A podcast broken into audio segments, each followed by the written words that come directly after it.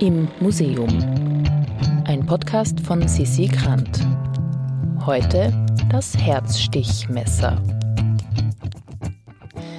Heute haben wir ein Rendezvous am Zentralfriedhof. Etwas unterhalb der Aufbahrungshalle Nummer 2 befindet sich nämlich das Bestattungsmuseum Wien. Dort treffen wir Erich Traxler, der uns eine Waffe der besonderen Art vorstellt, das Herzstichmesser.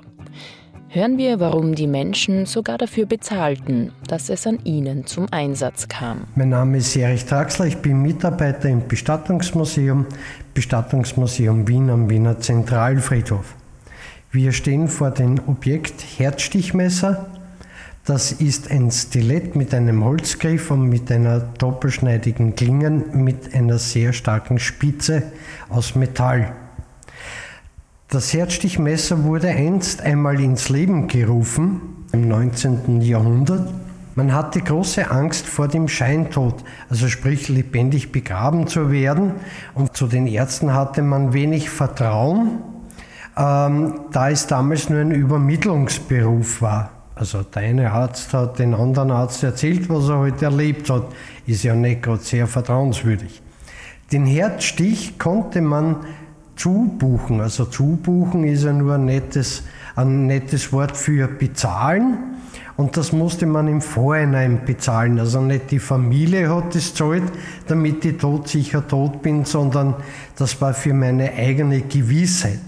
Nestroy hat zum Beispiel gesagt, ich habe keine Angst vor dem Tod, aber ich habe Angst vor den Ärzten und vor dem Scheintod. Und viele Berühmte haben auch den Herzstich ähm, genützt. Also nicht sie selber, aber sie haben halt den, das Herzstichmesser gebucht. Das ist dann so vonstatten gegangen. Wenn man dann tot war, mussten natürlich noch zwei unabhängige Ärzte den Tod feststellen.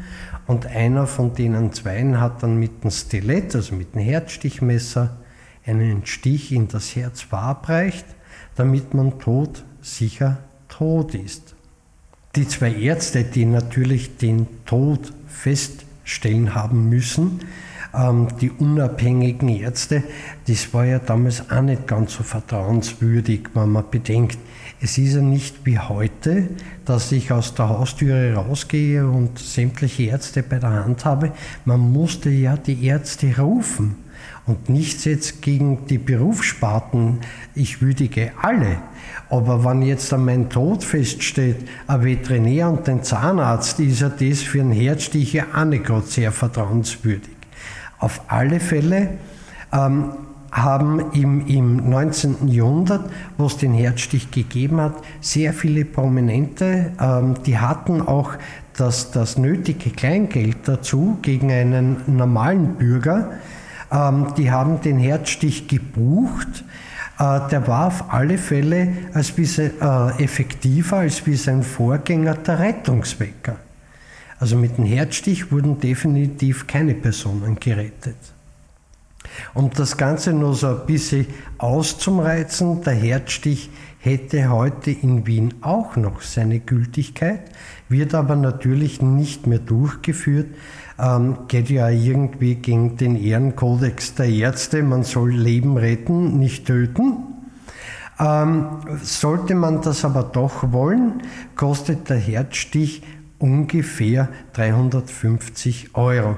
Also wenn ich mich in der Gesetzesgebung auskenne, könnte ich in einer Patientenverfügung einen Herzstich mit hineinnehmen, würde ca. 350 Euro kosten, wohlgemerkt auch im Vorhinein und Ratenvereinbarung ist abgelehnt.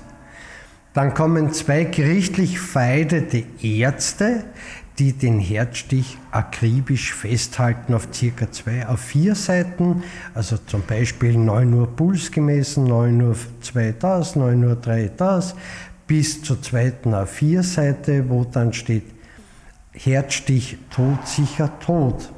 Warum zieht man es so lange in die Länge? Mit zwei A4 Seiten, man könnte einen Dreizeiler machen, äh, zum Beispiel 9 Uhr Puls gemessen, 9 Uhr 1 Kollege zugestochen, 9 Uhr 2 der andere Kollege tot, sicher tot. Ganz einfach. man muss ja auch den Preis ähm, irgendwie befürworten können, warum das so viel kostet. Das war der Herzstich. Eine Waffe, die viel über die Gesellschaft und ihre damaligen Ängste erzählt. So wie auch der erwähnte Rettungswecker. Den gibt es aber in einer anderen Folge von Im Museum. Im Museum ist eine Produktion vom Produktionsbüro Sissi Grant. Musik Petra Schrenzer. Artwork Nuschka Wolf.